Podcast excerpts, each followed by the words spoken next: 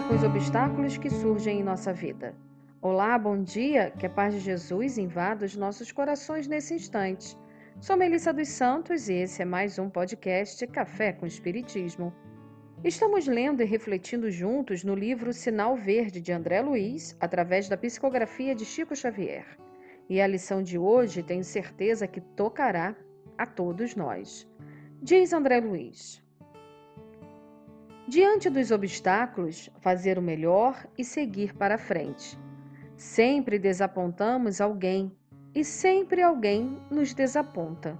Assim como nem todos podem habitar o mesmo sítio, nem todos conseguem partilhar as mesmas ideias. Nunca explodir, gritar, irar-se ou desanimar, e sim trabalhar depois de um problema, aguardar outros. O erro ensina o caminho do acerto e o fracasso mostra o caminho da segurança. Toda realização é feita pouco a pouco. Nos dias de catástrofe, nada de cólera ou de acusação contra alguém, e sim a obrigação clara de repormos o comboio do serviço nos trilhos adequados e seguir adiante. Quem procura o bem, de certo que há de sofrer as arremetidas do mal. Plantar o bem através de tudo e de todos, por todos os meios lícitos ao nosso alcance, compreendendo que, se em matéria de colheita Deus pede tempo ao homem, o homem deve entregar o tempo a Deus.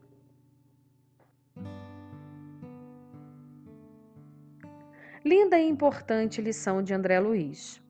Tem um escritor chamado Nick Vujicic. Para quem não o conhece, vou descrevê-lo. Nick é australiano e nasceu em uma condição rara. Ele não tem as pernas e nem os braços. Possui apenas a cabeça, o tronco e um dedinho na parte inferior do corpo. Eu tive a oportunidade de assistir pessoalmente uma palestra dele aqui no Brasil. Nick tem muitos obstáculos na vida. Ele precisa de ajuda para praticamente tudo: se locomover, comer, ir ao banheiro. Num evento que participei, Nick contou que por muito tempo achou que não iria conseguir superar os obstáculos. Quando Nick começou a acreditar nele mesmo e exercer a fé de ir adiante, tudo mudou.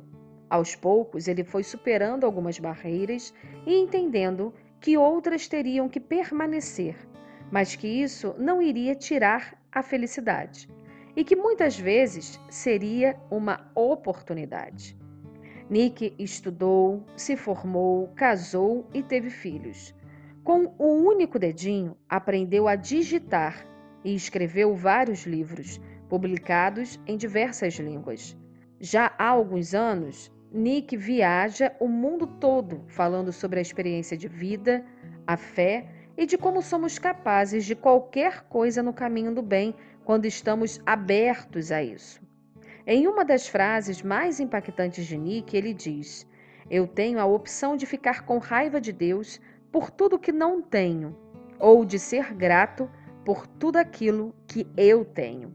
Outra frase dele que também nos leva a refletir é: você pode não ser capaz de ver um caminho agora, mas isso não significa que ele não está lá.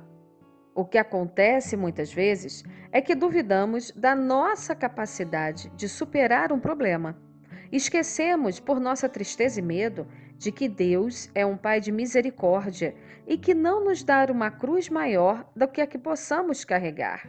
Esquecemos que não estamos sozinhos quando passamos por nossos obstáculos.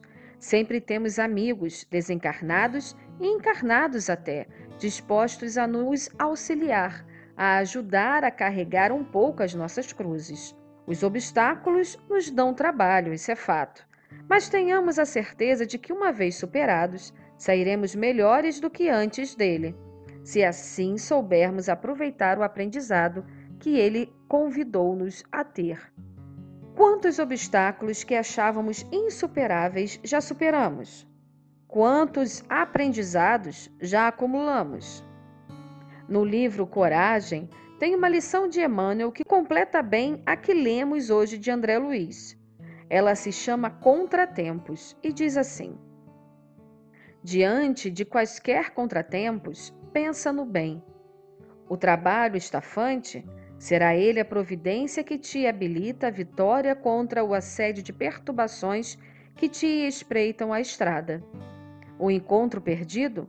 Semelhante contrariedade de certo apareceu em tua defesa própria. Realização adiada? A procrastinação de teus desejos estará funcionando em teu benefício para que não entres em determinados compromissos fora de tempo. A viagem desfeita? O plano frustrado provavelmente é o recurso com que se te garante o equilíbrio. O carro enguiçado, o incidente desagradável, é o processo de forrar-te contra acidentes possíveis.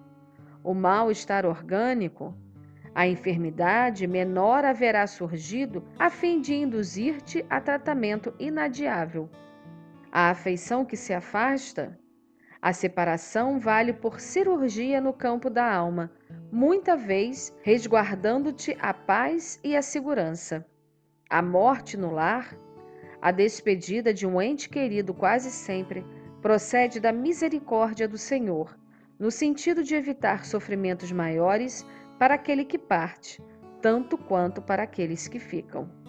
Diante de qualquer obstáculo, reflete no bem, porque no curso de todas as circunstâncias, por trás dos contratempos da vida, a bondade de Deus jaz oculta. Antes de encerrar, lembremos da mensagem de Jesus que disse: Tenho-vos dito essas coisas para que em mim tenhais paz. No mundo tereis aflições, mas tendes bom ânimo, eu venci o mundo. Que assim possa ser, e até o próximo podcast Café com Espiritismo.